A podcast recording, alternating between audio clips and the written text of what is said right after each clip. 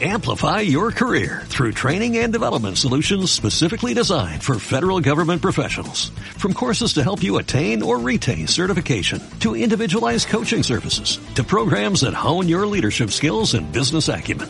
Management Concepts optimizes your professional development. Online, in person, individually, or groups. It's training that's measurably better. Learn more at managementconcepts.com.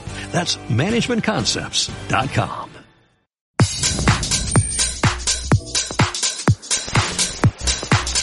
Hola, ¿qué tal? ¿Cómo están todos ustedes? Les saluda de nueva cuenta Juan Francisco Pérez, director general de Link Construction México, en esta ocasión para traerles un modelo de comunicación en donde esperamos sea de su total agrado. Y estoy hablando de esta masterclass que hemos preparado particularmente para conocer los modelos disruptivos para la gestión integral de proyectos de construcción. Siéntanse a gusto, vamos a tener una charla muy interesante en esta ocasión. Los que aún no me identifican, me presento con todos ustedes. Soy su servidor Juan Francisco Pérez Herrera, fundador, CEO y director general de Link Construction México, la organización líder en la gestión integral de proyectos de construcción, que a través del desarrollo de programas académicos servicios de consultoría, estamos brindando procesos de transformación organizacional. Siempre con base en la filosofía Lean Construction, Virtual Design and Construction, Building Information Modeling y las Planner System, entre muchas otras más. Eh, de formación, soy máster en ingeniería con visión de negocios, cuento con más de 20 años de trayectoria dirigiendo con éxito una gran cantidad de proyectos a nivel internacional, siempre comprometido con la generación de valor para la comunidad integrada por colaboradores, clientes y asociados. Actualmente represento, con el favor de todos ustedes, una de las figuras más influyentes a nivel nacional e internacional en la propuesta de estrategias disruptivas, centradas siempre en la generación de personas confiables, procesos factibles y proyectos viables. Quien desee tener contacto con su servidor lo puede hacer a través del correo electrónico que está en pantalla y el número telefónico con código internacional de México. Aquí estamos siempre a la orden. Eh, de Lean Construction, ¿qué les puedo decir? somos una organización que contamos con más de 12 años ya de trayectoria, siempre con un crecimiento sostenido, buscando coadyuvar a los profesionales de la construcción para mejorar la certidumbre en el cumplimiento de las expectativas de sus proyectos. Nos hemos caracterizado siempre por un enfoque disruptivo para integrar prácticas de excelencia operacional para la planeación, organización, ejecución y control de todo el ciclo de vida del proyecto, desde diseño hasta la construcción. Y todo ello siempre en el desarrollo de la confiabilidad de los profesionales involucrados, en la factibilidad de los procesos y por, ende en la viabilidad económica de cada uno de los proyectos en los que hemos sido invitados a colaborar.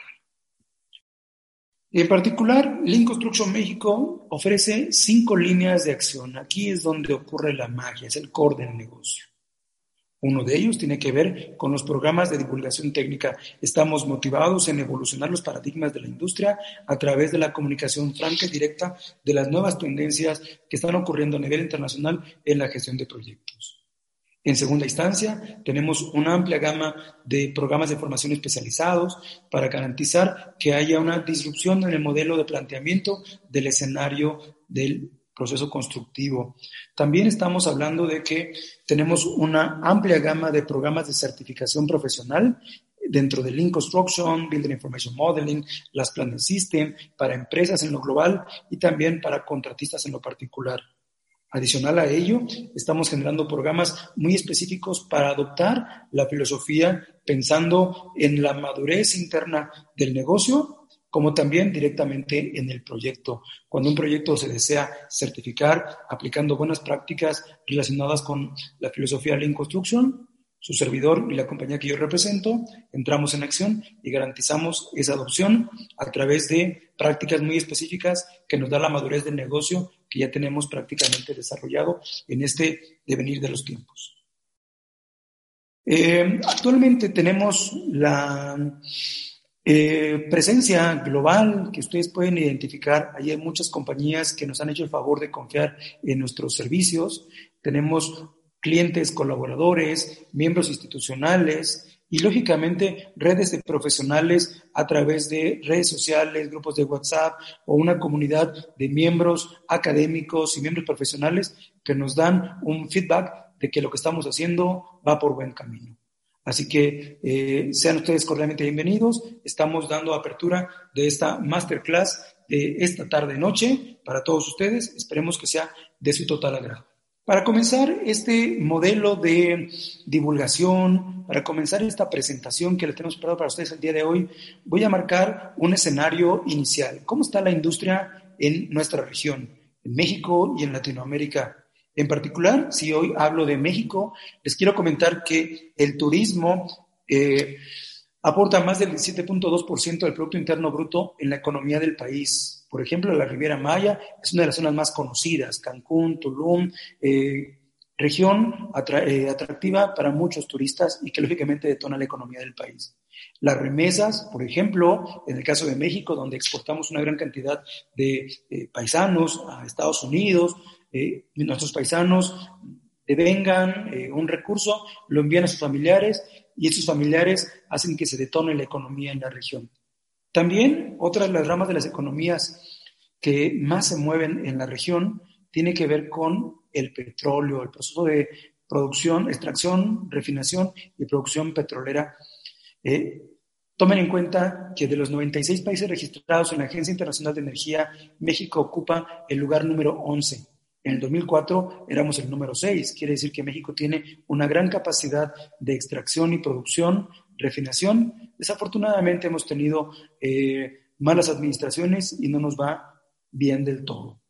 Cuando hablamos de la construcción en lo particular, como en todas partes, como en todo el mundo, la construcción dinamiza más del 60% de las ramas de la economía en el país. Y pongo, por ejemplo, el acero, la madera, muchas de las eh, economías que lógicamente progresan en la medida que hay obra pública y obra privada. Desafortunadamente, eh, en México en particular, no estamos viendo el mejor escenario eh, posible. Desde el 2006 venimos en una caída al grado de que el valor de la producción generado por las empresas constructoras, si bien ha aumentado 0.6 en, en términos reales, realmente estamos en el nivel más bajo que hemos encontrado en los últimos 15 años. Es decir, construir en México no es eh, la mejor oportunidad en este momento de negocio o de creación de infraestructura. Sin embargo, con esas condiciones estamos trabajando y con esas condiciones vamos a progresar, ¿no? Vamos a salir adelante. Bien, si yo muestro ahora el escenario en una gestión eh, protocolaria de administración, eh, de cómo llevar el control de un proyecto desde el punto de vista externo, les comento que la obtención de licencias o permisos para iniciar o terminar un proyecto de construcción generalmente es complejo ante la cama enorme de requerimientos para actuar. Incluso cuando tenemos una eh, entidad política, un partido político en el poder y cambia, también cambian algunos requerimientos. Tenemos una economía un poco confusa porque no hay claridad de repente para poder obtener licencias o permisos requeridos. Si hablamos también del factor económico, de nuestra dependencia económica, por ejemplo, con otras divisas como es el dólar, estaríamos hablando de que nosotros tenemos una alta dependencia ante este tipo de variables internacionales. Hace unos años hemos llegado a devaluar la moneda hasta un 25% ante cualquier contingencia que ocurra en el, mercado internacional. Por lo tanto, eh, vamos siempre un poco a la deriva.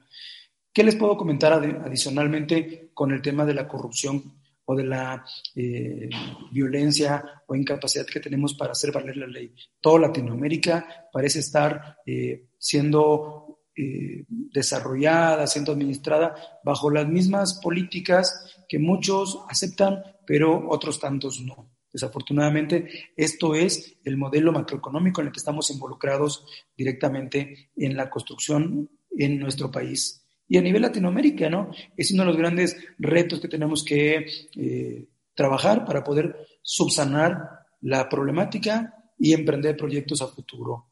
Si yo me voy a los temas eh, de la gestión interna, yo les quiero comentar que esta gestión interna eh, es compleja. Es fácil identificar una obra cuando caminas en, nuestros, en nuestras ciudades, cuando caminas en nuestras obras, porque encontramos regularmente calidad deficiente, retrasos constantes, costos excedidos, robo, deshonestidad, corrupción, ausentismo, rotación, desperdicios generalizados, improductividad. ¿Qué les puedo decir? Tiempos ociosos, accidentes, informalidad. Recuerden que tenemos una de las jornadas más amplias en Latinoamérica eh, para poder ejercer, ¿no? las, jornadas más amplias laboralmente. Desafortunadamente, los lunes, por ejemplo, eh, la afluencia de personal solamente es del 30%. ¿Por qué? Porque el resto tuvo un fin de semana divertido y el día lunes llegan indispuestos. Y entre semana, a pesar que tenemos 24 horas de día, no trabajamos más que 8, si bien nos va. Es decir, el 33% de nuestra disponibilidad de jornada de trabajo es lo que realmente lo hacemos productivo pero incluso hay muchas organizaciones que trabajan solamente seis horas, cinco horas, cuatro horas. Y no es que la jornada esté planteada como tal, sino que los vicios que tiene nuestra, nuestro equipo de trabajo los hacen netamente poco productivos. Por lo tanto, yo quisiera preguntarles, ¿cómo evolucionamos en una industria que se encuentra en recesión, ineficiente y además que fue afectada por una pandemia global. Miren, yo represento una de las figuras más reconocidas dentro del mundo de la construction en mi país. Y muchos de mis clientes me hacen esta pregunta en el reconocimiento de que yo debo tener una visión diferente conforme a que atiendo por lo menos una mayor cantidad de proyectos. Bien, les voy a dar un poco de esas eh, alternativas, esas respuestas posibles que podemos encontrar para solucionar este problema. En primera instancia, les voy a hacer mención de Albert Einstein. Albert Einstein es una figura que ustedes ya identifican, un físico matemático de gran trayectoria que dejó grandes aportes a la humanidad. Y dentro de ellos, frases que hoy todavía nos dejan mucho que pensar. Por ejemplo, esta en particular me gusta mucho. Voy a hablar de eh, lo que mencionaba Albert Einstein en sus momentos. Dice así.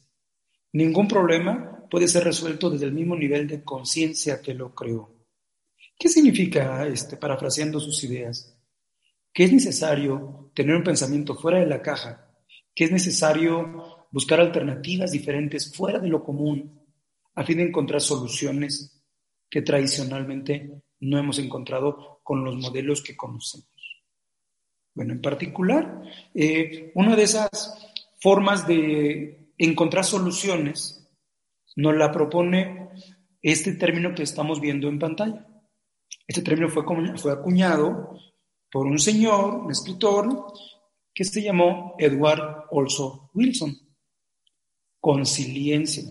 Es una palabra que yo les voy a pedir que ustedes registren para que siempre la recuerden. Es una palabra que les va a permitir entender un poco qué, es lo que está sucediendo en este momento con esta divulgación masiva de la construcción y herramientas disruptivas. Conciliencia la disposición por voluntad de unir conocimientos e información de distintas disciplinas para crear un marco unificado de entendimiento. Bien, para aclarar el término, yo me voy a remontar a eh, el reino animal, las hormigas o las abejas. Estoy seguro que ustedes han escuchado que en esos núcleos animales existen clases sociales. Una abeja reina con determinadas responsabilidades y una abeja zángano con otro tipo de responsabilidades. Lo mismo en las hormigas. Algo como una verdad de perogrullo, una verdad conocida a voces. Es como si estuviéramos mezclando principios del reino animal y principios de la psicología o de la conducta organizacional. ¿Podemos crear un organigrama de un panal de abejas? Sí. ¿Cómo es eso que estamos juntando entonces dos conocimientos diferentes? Uno animal y otro conductual o empresarial. Bueno, ese proceso de unir dos disciplinas académicas aparentemente distantes, creando un único marco de entendimiento, le vamos a llamar hoy en día conciliencia. Y fue la propuesta de Edward Wilson. Aquí ustedes pueden ver una imagen de uno de sus libros más relevantes. El libro se llama La unidad del conocimiento. Hace una mezcla en ese libro de diferentes conceptos La biología y la psicología, dos disciplinas académicas aparentemente distantes, pero que se unen por un solo concepto. La neurología con la psicología parece estar relacionada, pero también con la biología, con la genética y con la antropología. A todo ello, a esa amalgama de ideas, Edward Wilson le llamó sociobiología. Actualmente, ustedes como profesionales de la construcción también están viviendo una mezcla de disciplinas académicas de diferentes fuentes. Esa disciplina se llama liderazgo conciliente. Pero en particular, ¿cuáles son las fuentes? Estoy hablando de la ingeniería industrial, de la psicología organizacional y de las tecnologías de información. Recuerden lo que era un concepto de conciliencia, la disposición por voluntad de unir los conocimientos y la información de distintas disciplinas para crear un marco unificado de entendimiento. ¿Qué obtenemos de la ingeniería industrial, por ejemplo? El reconocer que los proyectos constructivos tienen un trasfondo, que hay un origen de todas las cosas, que hay una relación causa-efecto, que hay procesos, que hay clientes internos, que hay clientes externos. Eso ustedes lo van a reconocer muy claro dentro del sector industrial. ¿Qué obtenemos de la psicología organizacional? Bueno, recuerden que cuando trabajamos en nuestros proyectos, siempre trabajamos con personas en lo individual y con grupos de trabajo compuestos por personas también. Bueno, las personas tienen necesidades básicas, elementales. Ya lo decía Abraham Maslow, ¿no? En esa teoría de las necesidades, en donde si una necesidad básica como alimentación, seguridad, no ha sido satisfecha, una necesidad superior como la realización o el compromiso global hacia un objetivo, pues no podrá gestarse, no podrá desarrollarse, lógicamente porque lo primero no ha sido satisfecho. Habrá que aprender de psicología conductual para poder liderar equipos de trabajo. ¿Y qué les puedo decir yo de las tecnologías de información y de la comunicación? Bueno, esta evolución que tuvo el proceso de la invención del silicón, de los microchips, de toda la tecnología, de los gadgets, de los equipos que eh, hoy hacen maravillas, pues bueno, ha permitido que si le integramos un objetivo constructivo a ese proceso digital, vamos a beneficiarnos de grandes cosas, ¿no? de grandes oportunidades, de grandes estrategias y que impactan favorablemente, reduciendo los tiempos de operación, mejorando la comunicación, estableciendo mejores patrones de control. Por lo tanto, hoy en día, ustedes como profesionales de la construcción son líderes consilientes en la medida que integren principios académicos de diferentes disciplinas. Y lo que están haciendo, literalmente, es un efecto de consiliencia. Desde 1992 en lo particular han estado ocurriendo determinados cambios que hoy apreciamos de forma significativa. Hace eh, tiempo que no platicábamos de la integración de diferentes disciplinas para un mismo marco unificado. ¿Se acuerdan del término conciliencia? Ajá. Hoy en día vamos a platicar de esa disrupción que ocurrió en la industria desde 1992 con el gran aporte de un gran profesional de nombre Lauri Cosquela. Lauri Cosquela, un académico, presenta un reporte eh, número 72, donde muestra la aplicación de la filosofía de producción tradicional, manufacturera, a la construcción, extrapolando principios muy básicos de la filosofía japonesa, del Toyota Production System, del Lean Manufacturing y vivenciándolo directamente en la construcción. Eso fue un cambio abrupto de los modelos de pensamiento. En pocas palabras, enlazando las ideas que les vengo comentando, es que un arquitecto y un ingeniero civil está encontrando soluciones complementarias a su problemática tradicional a través de integrar una visión proveniente del sector automotriz. ¿Conciliencia? Por supuesto. Pero realmente la generación de valor fue significativa, sobre todo en el sentido de extrapolar las ideas, de llevarlas no solamente de la teoría, sino también a la práctica. En el centro eh, de investigación de Stanford, donde esta estrategia fue gestada, se han dedicado entre muchas otras cosas, como ustedes lo saben, a divulgar el contenido a nivel internacional, generando un altísimo valor agregado y cambiando radicalmente la industria. Si alguno de ustedes quiere tener acceso a este documento generado por Laura Cosquela en 1992, eh, pueden copiar el enlace que está debajo en la pantalla y poder acceder de forma inmediata a este documento como un plus de esta presentación.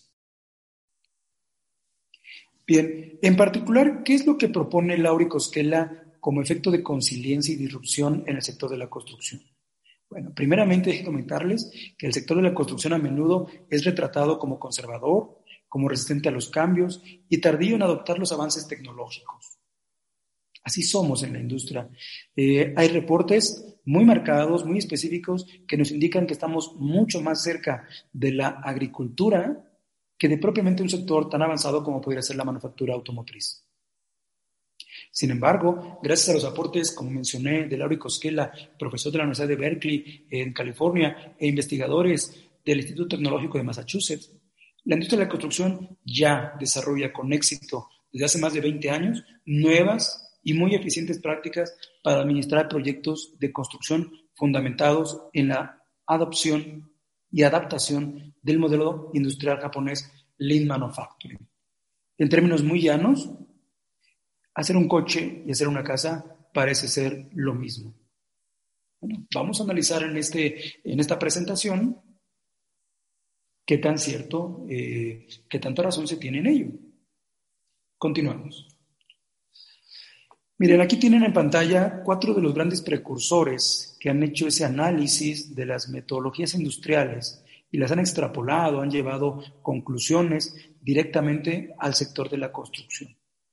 Laura Cosquela, en el reporte número 72, hizo un planteamiento de la nueva filosofía como un modelo para la construcción que deberíamos todos estar aplicando si aspiramos a mejorar nuestros indicadores de productividad, de eficiencia, de costo o apego al presupuesto.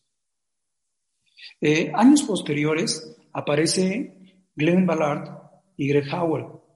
Ambos especialistas también hacen el análisis de estas formas de trabajo de origen industrial y amplían el enfoque a sistemas de planificación.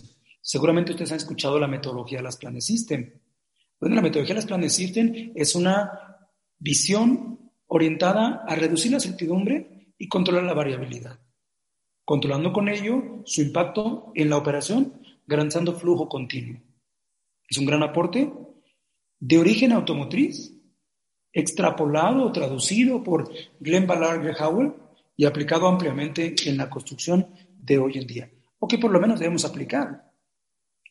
Eh, también aparece en el 2001 Virgilio Gio Castillo, quien a la postre documenta sus experiencias en uno de los libros más relevantes que todo el mundo puede acceder a él. Estoy hablando de productividad en obras de construcción, diagnóstico, crítica y propuesta, que en términos llanos menciona que si con el presupuesto para crear tres edificios construyes tres, la cantidad de desperdicio de mano de obra económico, de materiales y de desperdicios link que más adelante explicaré, podrías construir un cuarto edificio. ¿Gratis? Prácticamente sí. ¿Por qué? Porque refleja en sus estudios que hasta un 25% del tiempo dedicado y los recursos invertidos son desperdicios en tu operación. Muy interesante, ¿verdad? Esto es el esfuerzo consiliente esto es la propuesta disruptiva, esto es lo que aún todavía muchos de nosotros no logramos entender, pero la razón de esta presentación es poco a poco ir descubriendo el cómo sí. ¿Por qué el sector automotriz está aportando ideas al sector de la construcción? Bueno, quiero comenzarles a contar a partir de este momento de cambio, un punto de inflexión a nivel internacional la Segunda Guerra Mundial, dos bombas nucleares, Hiroshima y Nagasaki. Durante la Segunda Guerra fueron lanzadas esas dos bombas en ciudades, provocando una destrucción de la población entera. ¿A qué me refiero? Nos quedamos sin comercios, sin industria, sin escuela y con un problema de salud enorme. ¿Qué hizo Japón? Se rindió en la guerra y lógicamente tuvo que resurgir de las cenizas literalmente. Sumen a ello que en Japón los productos que se manufacturaban en su momento eran de muy baja reputación. ¿Sí? Eran baratos, eran de mala calidad.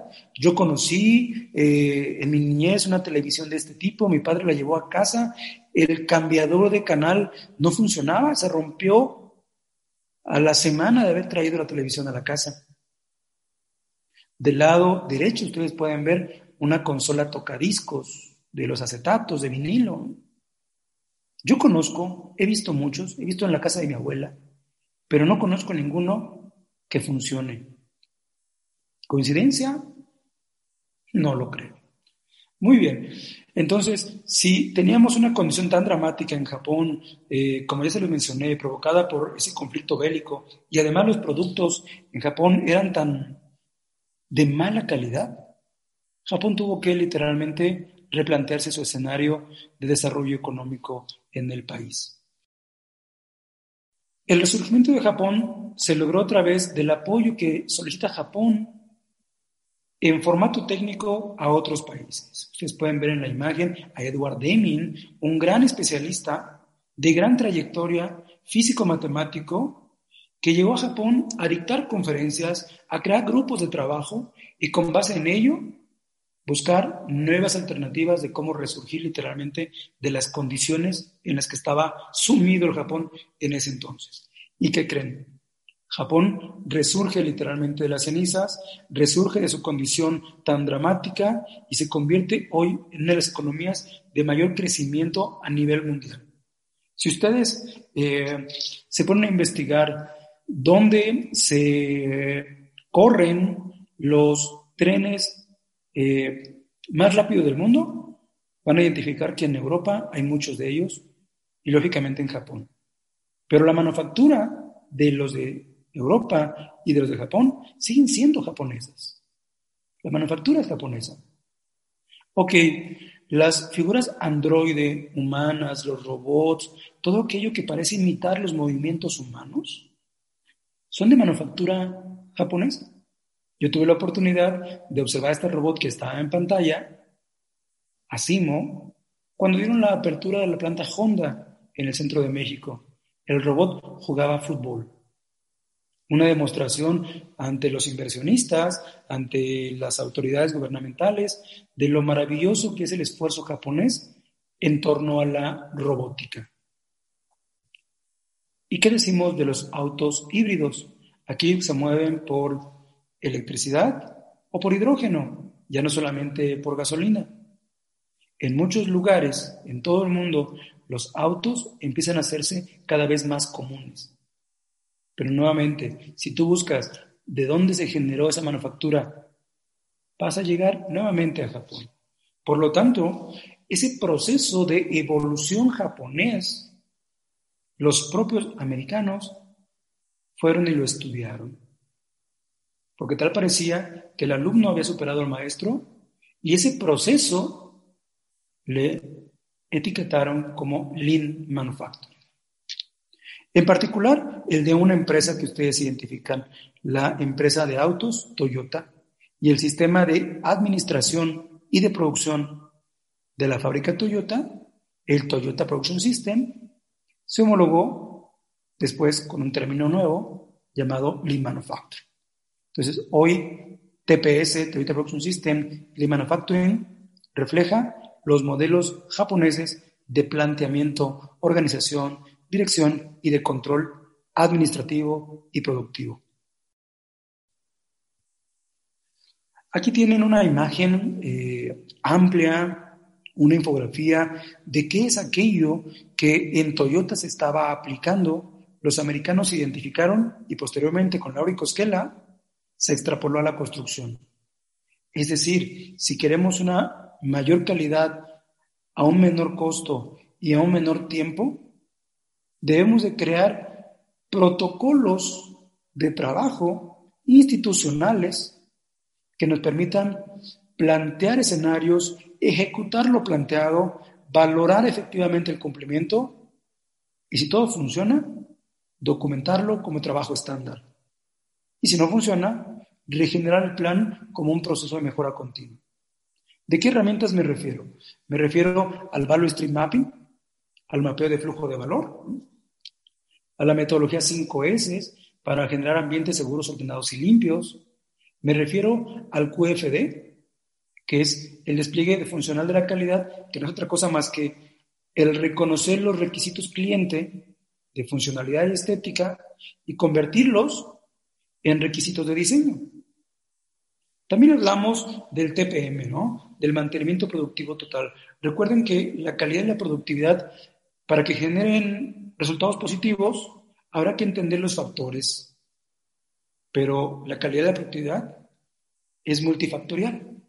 Por lo tanto, una de esas estrategias tiene que ver con el correcto control del mantenimiento de todos los equipos del proyecto de la compañía. También hablamos del Kanban como un método visual para controlar la producción con base en señales visuales, ¿no? A través de mover en diferentes estatus lo que está por hacer, lo que se hace y lo que está ya terminado. ¿Sí? También hablamos de la metodología SMET. Seguramente ustedes han visto en los pits, en la Fórmula 1, el cambio de llantas en menos de tres segundos. ¿Cómo le hacen? Con una muy buena organización, aplicando una herramienta de origen japonés que se llama SMET reduce el tiempo de cambio en una línea de producción, reduciendo el tamaño del lote, pero también estudiando el trabajo, no solamente qué hace, sino también el cómo lo hace. Con el paso de los años se han formado diferentes foros de divulgación representados primordialmente por el International Group for Lean Construction o el Lean Construction Institute. ¿sí? Pero en Latinoamérica, en Europa, en Asia, en muchos lugares en todo el mundo, hay muchos grupos de interés, todos enfocados en entender esas prácticas japonesas y poder extrapolarlas, llevarlas a la construcción de poco en poco. No estamos hablando de cambiar nuestra industria, lo que queremos es evolucionar, que poco a poco los paradigmas viejos se queden en el pasado y lleguen nuevos, una nueva forma de pensar, una, una forma de pensar consiliente, disruptiva. Por lo tanto, lo que se está buscando es la adaptación de los principios del Lean Manufacturing que yo les mencioné a la construcción, permitiendo cubrir los más amplios aspectos del ciclo de vida del proyecto, no solamente a la construcción, también a la, a la planeación o preconstrucción. Por lo tanto, el paradigma ha cambiado, es decir, el sistema de gestión tradicional que se ha utilizado hasta ahora ha estado más focalizado siempre en, criterios constructivos y no tanto en la entrega de valor. Un criterio constructivo es una losa entregada en determinada fecha, pero el aprovechamiento de los recursos busca la satisfacción para todos los involucrados. Hoy en día el entorno se ha vuelto buca, volátil, incierto, cambiante y ambiguo. Los consumidores están cada vez mejor informados, son más exigentes y demandan mayor calidad a un menor costo. Por lo tanto, como constructores, debemos ajustarnos mejor a sus necesidades. Hoy en día estamos buscando, más allá de la construcción, productividad, estandarización y eficiencia.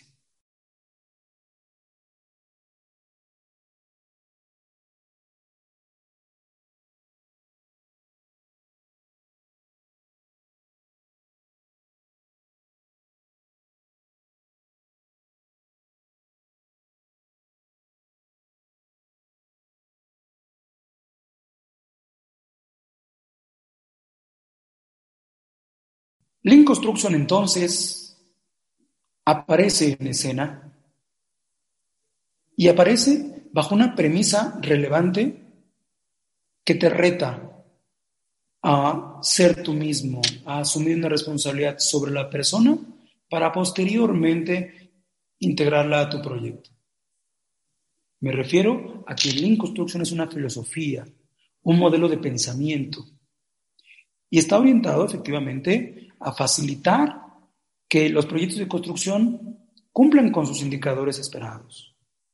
Es una filosofía de administración. Por lo tanto, incluye planeación, organización, dirección y control. Y se distingue de otros modelos de gestión porque es netamente colaborativa. Está buscando la generación de valor no solamente para el usuario final que va a habitar en ese edificio que tú estás construyendo, sino también para todos los involucrados como el inversionista o incluso el mismo operador, que también tienen expectativas. Por lo tanto, lo que está buscando Lean Construction como filosofía de administración de proyectos con una visión colaborativa que genera valor es reducir pérdidas. Y entiéndase la pérdida como todo aquello que no te genera valor, pero sí te genera un costo. Ponte a pensar. Por ejemplo, la problemática de calidad. Un trabajo hecho dos veces no implica que el cliente te lo vaya a pagar doble. Por lo tanto, habrá que hacer las cosas bien a la primera. Cualquier persona dentro de la multiorganización que esté pagando por esa reparación está perdiendo talento. Otro de los grandes desperdicios dentro de la filosofía Lean Construction. ¿A qué me refiero con la pérdida de talento? que podría estar haciendo algo que erija el edificio, pero no. Está asignando recursos en algo de repetición, en algo que no te genera valor, pero sí te consume costo.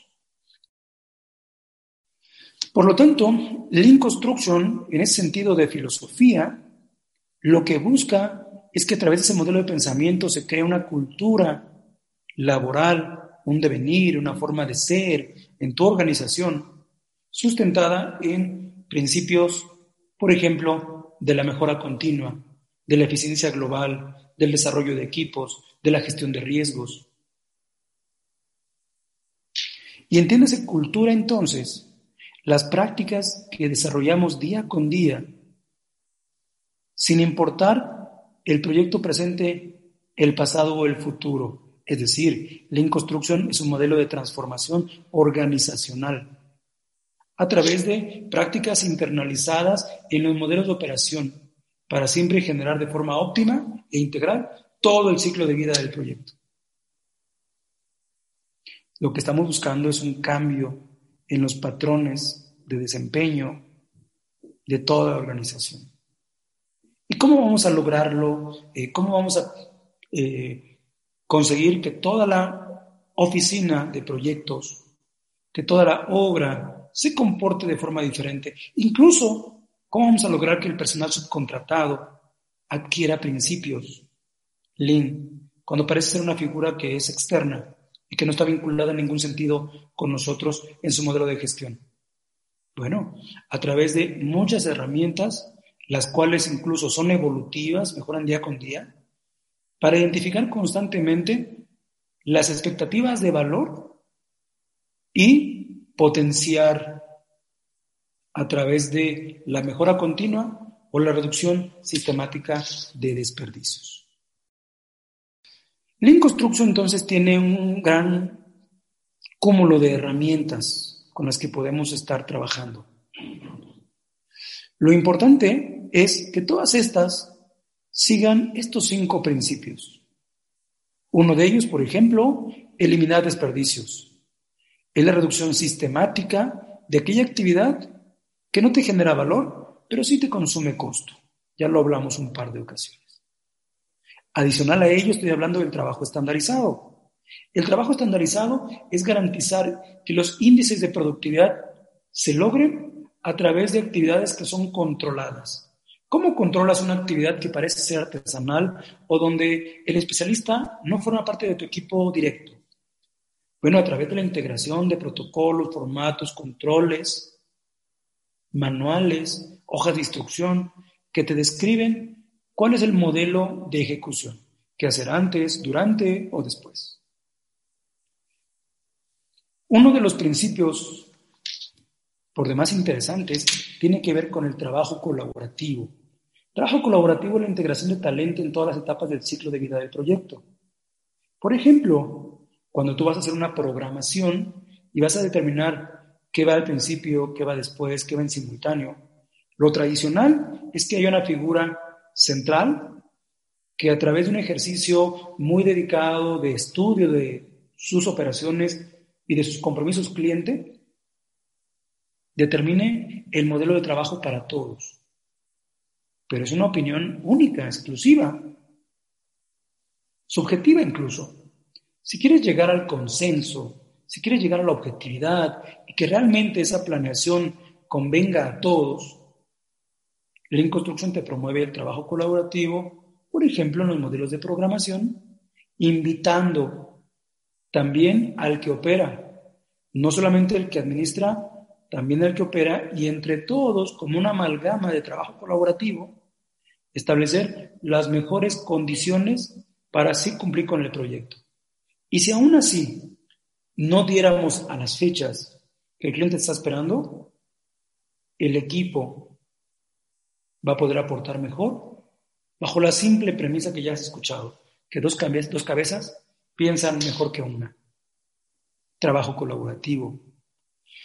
Desarrollo de proveedores también es una de las estrategias que se promueven a través de la Inconstrucción. Por ejemplo, el fortalecimiento de la capacidad y de las relaciones de largo plazo. Si un contratista, destajista, oficial de obra, tiene que hacer un trazo de una escalera para, hacer una simbra, para hacer un encofrado y posteriormente un vaciado de concreto, hormigón, ¿dónde crees que aprendió esta persona a leer los documentos que tú con tanto detenimiento has elaborado? Pues aprenden sobre la marcha, aprenden en la obra, con sus familiares cercanos.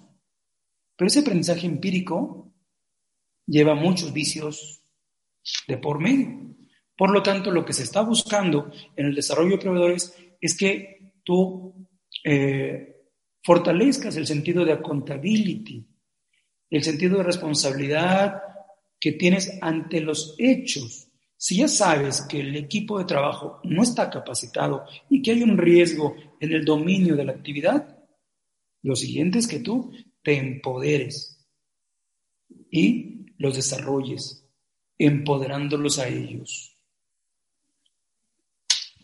También hablamos de la gestión del riesgo. Seguramente has escuchado que hay algunas herramientas o eh, metodologías, software que se dedican a Identificar interferencias en el proyecto antes de que el proyecto empiece a construirse.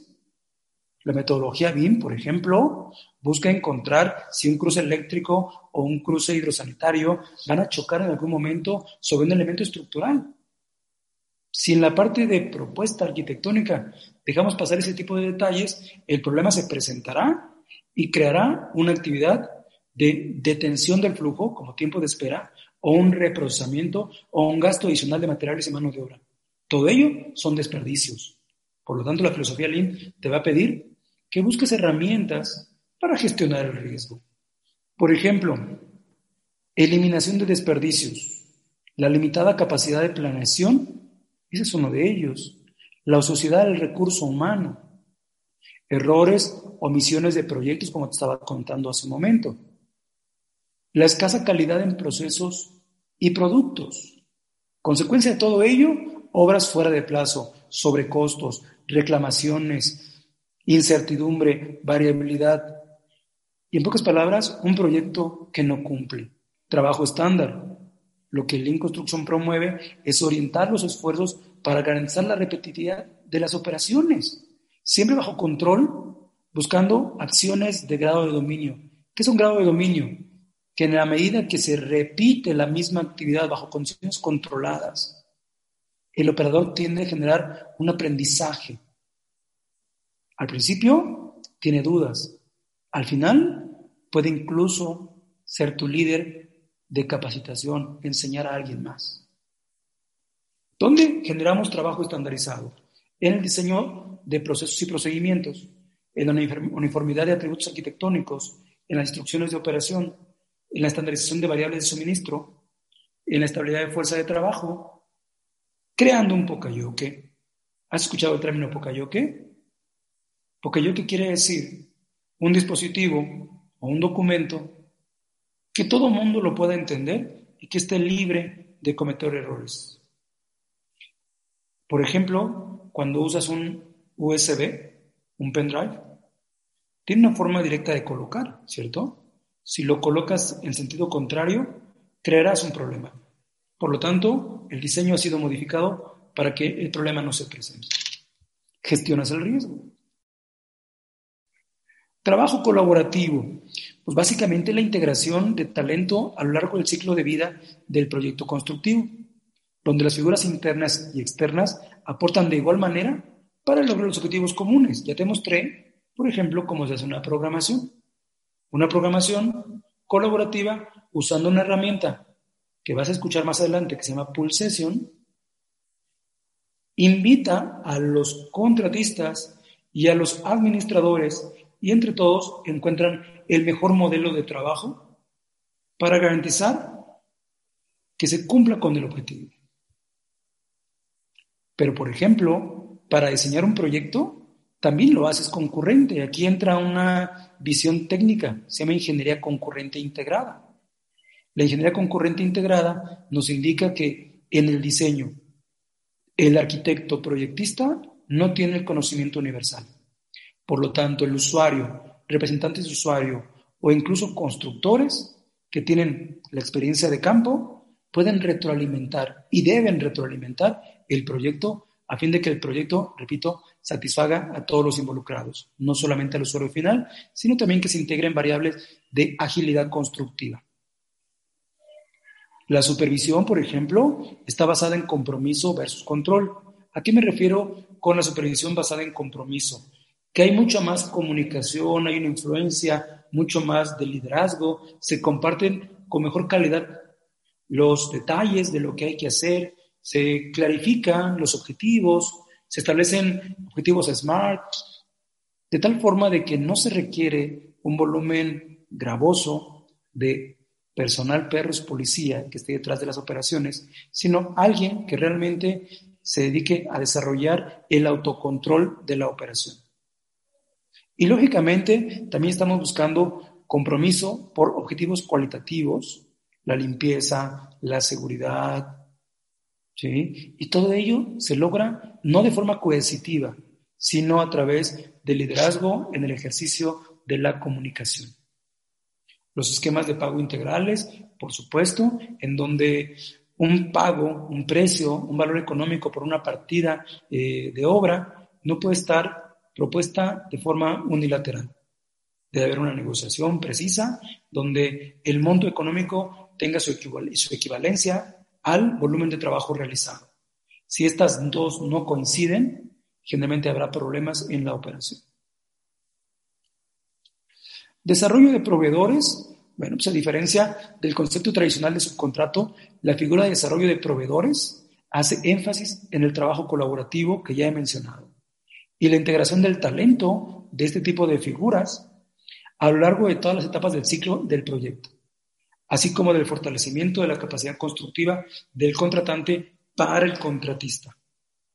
Por ejemplo, y lo acabo de mencionar con una programación pool, el diseño y planeación concurrente, los esquemas de pago cualitativo y cuantitativo, el desarrollo de la capacidad y el potencial, flujo de información a dos vías y transparencia en todos los objetivos. De esa manera, a través de la capacitación, información y comunicación precisa, es que empoderas a tu equipo subcontratado y tienes mejores resultados. Ya entenderás que cuando me refiero al desarrollo de proveedores, me refiero a esa fuerza de trabajo que te provee un contratista o un destajista, un oficial, un jefe de cuadrilla, un peón incluso. Ellos son nuestros proveedores. Y bueno, la gestión del riesgo, como lo he mencionado, bajo la ley de Murphy, ¿no? Si algo va a ocurrir, ocurrirá ya en el peor momento. Por lo tanto, las herramientas Lean Construction se tienen que enfocar en optimizar la planificación, organización, dirección y control de toda tu obra, de tal forma que se permita de forma oportuna identificar la potencialidad de ocurrencia de algún imprevisto en fases posteriores y brindarle desde ese origen el tratamiento adecuado para que el riesgo se elimine, se reduzca o se traslade. ¿Qué podemos usar como herramientas para poder gestionar el riesgo desde la preconstrucción a fin de que no detone en la fase constructiva? Pues bueno, los estudios AMEP son uno de ellos, ¿no? Un estudio AMEP se guía bajo tres premisas, seguridad, ocurrencia y detección. Severidad, ocurrencia y detección. Si esos tres valores son altos, habrá un grado de riesgo alto y habrá que establecer una medida de control contingente prevista con anticipación. Los implementos Pocayoke que ya he mencionado y el análisis de interferencias con la metodología BIM, como también lo he mencionado. Aquí tienes un paquete de eh, herramientas con las que te puedes guiar para poder empezar a trabajar con el tema de Lean Construction. Hay herramientas para prácticamente todo, pero se requiere siempre que estés pensando en un planteamiento ordenado, ejecución consistente, evaluación regular y, lógicamente, toma de decisiones a fin de garantizar el cumplimiento del plan o la regeneración del plan. Si queremos conocer la verdadera aplicación de la filosofía Lean Construction directamente en la operación, vamos a entender que Lean Construction se concentra en garantizar flujos continuos. ¿Qué es un flujo continuo? Pues es aquel proceso de construcción en el cual te has involucrado y deseas que no tenga momentos de paro, tiempos de espera, contratiempos. Recuerda que la planeación, tu plan maestro, tu programa de obra, lo que tú has recibido como estrategia de trabajo, como contrato, es un deber ser. ¿Qué es un deber ser? Pues básicamente es el requerimiento del cliente, la expectativa, pero no es un programa de obra. Por lo tanto, un programa de obra no es algo que deba de hacerse. Reflexiona un poco. Lo que en realidad se puede hacer y se hará es aquello en el, cual tú has hecho un estudio de capacidad. Si te llega un programa de hitos cliente y te indica que tienes un compromiso para fin de mes, el siguiente paso inmediato no es entregarlo a obra y exigir que lo entreguen ese próximo mes, sino por, sino por consiguiente lo que tienes que hacer es estudiar si tú cuentas con recursos humanos, materiales, maquinaria, información, precios, el entorno incluso, medio ambiente, en condiciones como para poder cumplirlo. Si sí, se hará. No porque lo pide tu cliente, sino porque tú has hecho el esfuerzo para poder justificar cómo sí. Y seguramente en el cómo sí ya estableciste reglas o estableciste compromisos para tu equipo para que si existiera un problema se resuelva de forma anticipada. A eso me refiero con Lean Construction ya aplicado en la producción a través de flujos continuos. La otra opción es solamente forzar tu sistema. Aquí tienes otra alternativa. Imagínate que entonces ya revisaste que sí tienes recursos. Tienes gente, tienes material, las condiciones climatológicas son favorables. Asegúrate ahora que esos flujos sean eficientes. ¿Y a qué me refiero? Pues bueno, que no caigas en ninguno de los desperdicios que están mostrados aquí en pantalla. Sobreproducción, tiempos de espera, transportes innecesarios, sobreprocesamiento, inventarios, defectos y, lógicamente, que no tengas métodos ineficientes. Veamos, por ejemplo, la sobreproducción. Producir por aventajar. Cuando tú dices, no tengo equipo para hacer terminaciones de obra, pero tengo mucha gente para hacer obra civil, vamos a aventajar, eso es un desperdicio. Tienes gente, tienes materiales, pero no los aprovechas adecuadamente. Avance horizontal. El avance horizontal es cuando tú tienes que construir cerrando procesos, pero no cierras procesos, sigues abriendo cancha, abriendo tramo. Ese es avance horizontal que nadie beneficia, porque la empresa o el proyecto se logra siempre y cuando cierres lo que comenzaste. Si lo vemos desde el punto de vista administrativo, los planos adicionales no esenciales o poco prácticos o excesivamente detallados información que nadie ocupa o que solamente te va a consumir tiempo eh, extraordinario, eso tienes que evitar. Procesos adelantados es muy similar a producción por aventajar. Habilitados por volumen significa que, por ejemplo, tu equipo de acero puede estar haciendo un doblez de algún material, un habilitado particular, pero no se requiere. Y solamente la mano de obra está ocupando su tiempo porque no tiene otra cosa que hacer.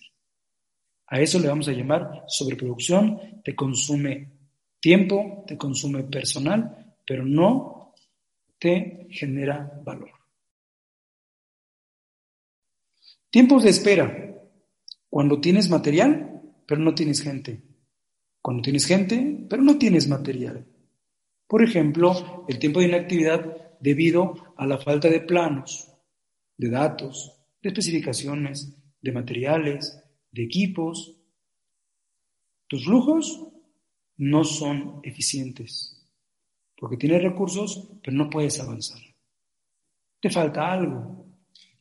Espera, esperar a que termine la actividad anterior, hay una descoordinación, esperar la llegada del laboratorio de especialistas, o esperar para recibir una aprobación o corrección de planos. No tienes realmente las condiciones. Por lo tanto, se generan tiempos de espera. Y el tiempo de espera es carísimo. Si tú no estás pagando nada de tu precio eh, pactado con tu subcontratista, Toma en cuenta que sí estás pagando tu gasto indirecto, tu gasto fijo, tu gasto de administración.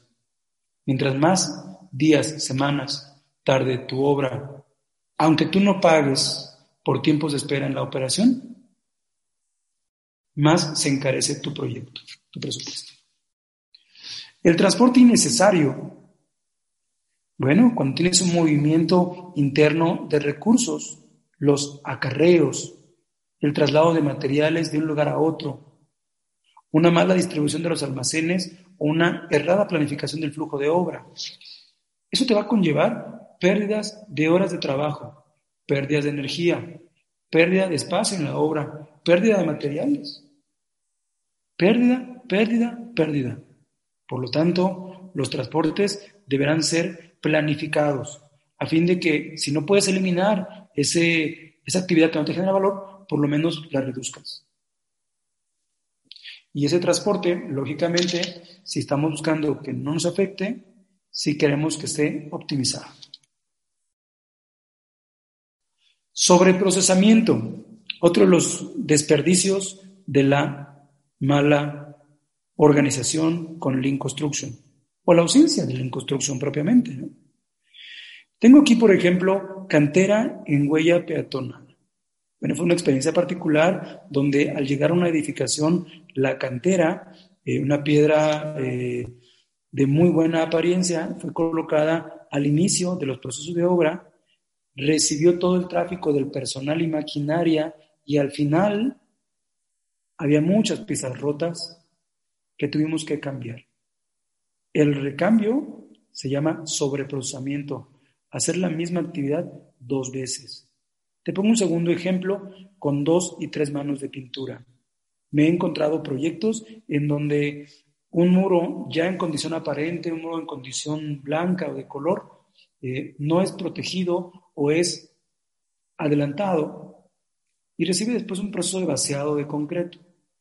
Si se hace vaciado de altura, va a manchar el muro, provocando que tengas que dedicar tu tiempo en reparación, en detallados, Probablemente el cliente lo reciba en muy buenas condiciones, pero desafortunadamente tú tuviste que dedicar dos veces el recurso humano o dos veces el recurso material. Y eso, por supuesto que no genera valor. Eso es un desperdicio lean.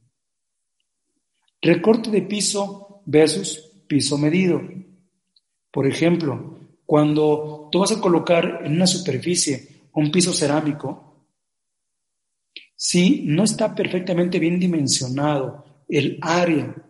En correspondencia con la medida que te proporciona el proveedor de esa pieza cerámica, puedes incurrir en retrabajos, en trabajo adicional, en sobreprocesamiento, en hacer recortes adicionales que no ocurrirían si hubiera una coincidencia más precisa entre el dimensionamiento del producto y lo que te propone como dimensionamiento del recubrimiento de parte de la oficina de proyectos.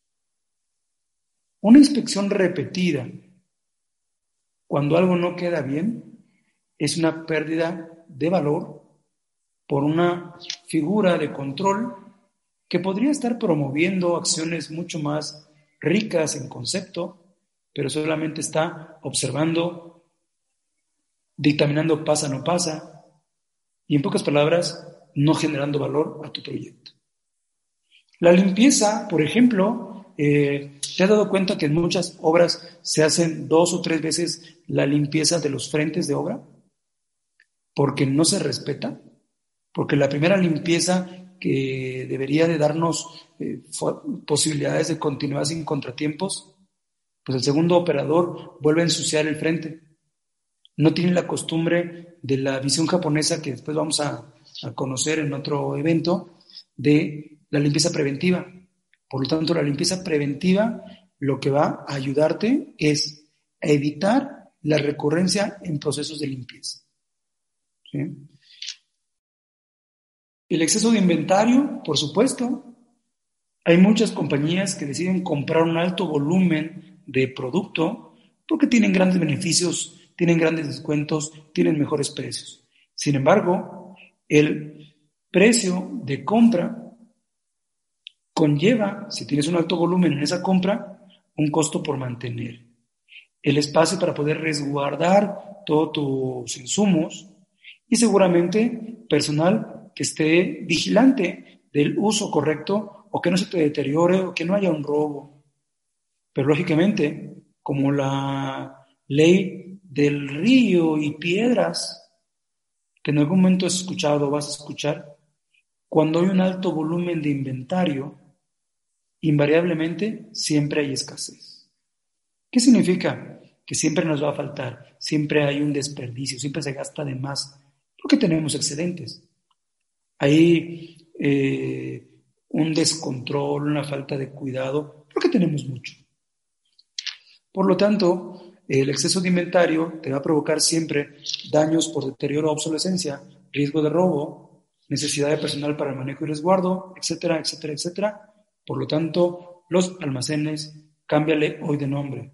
No es un almacén, es un CEDI, es un centro de distribución. El almacén llega para distribuirse, no para quedarse.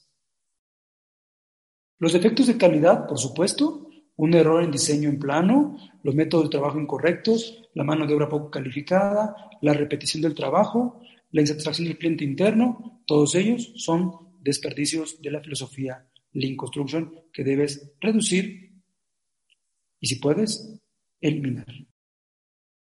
¿Qué te digo yo de los métodos ineficientes? Fíjate que en muchas eh, obras de construcción piensan que ese método es ineficiente, pero no se hace nada al respecto. Somos displicentes. ¿A qué me refiero con la displicencia? Que podríamos proponer un, protocolo estándar de distribución de cargas de trabajo, personal arriba, personal abajo, flujos de materiales, pero no lo hacemos.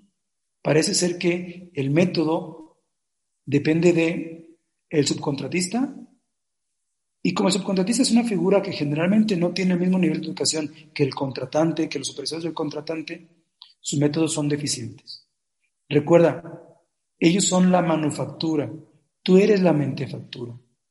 Por lo tanto, tú eres el líder que debe de proponer no solamente qué hacer, sino también cómo hacerlo.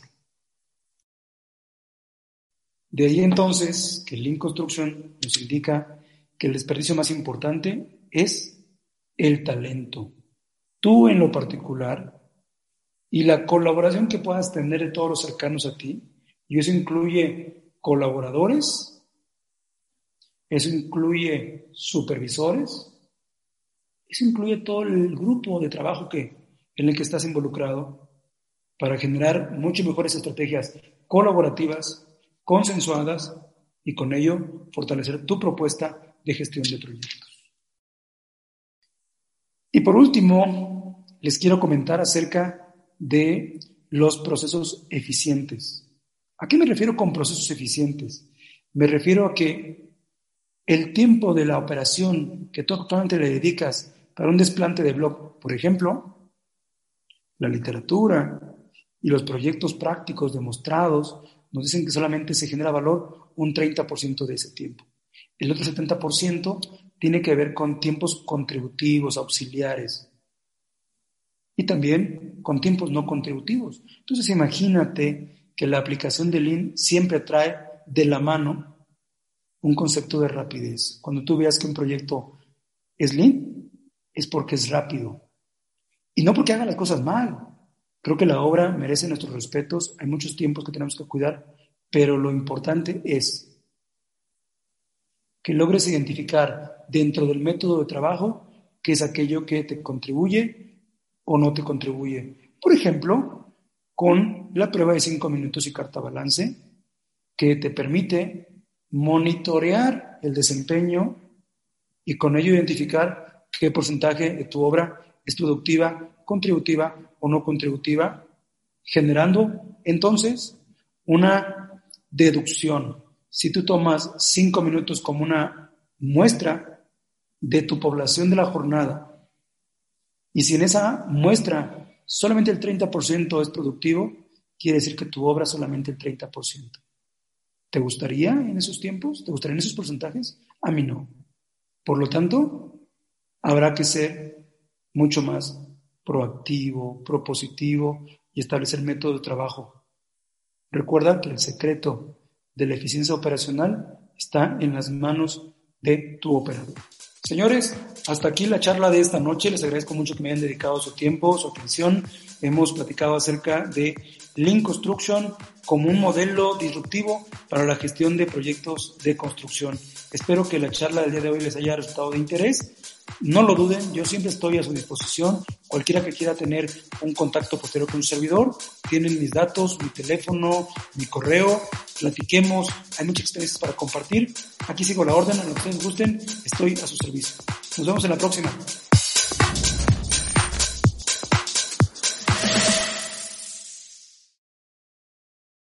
Amplify your career through training and development solutions specifically designed for federal government professionals. From courses to help you attain or retain certification, to individualized coaching services, to programs that hone your leadership skills and business acumen, Management Concepts optimizes your professional development. Online, in person, individually, or groups. It's training that's measurably better.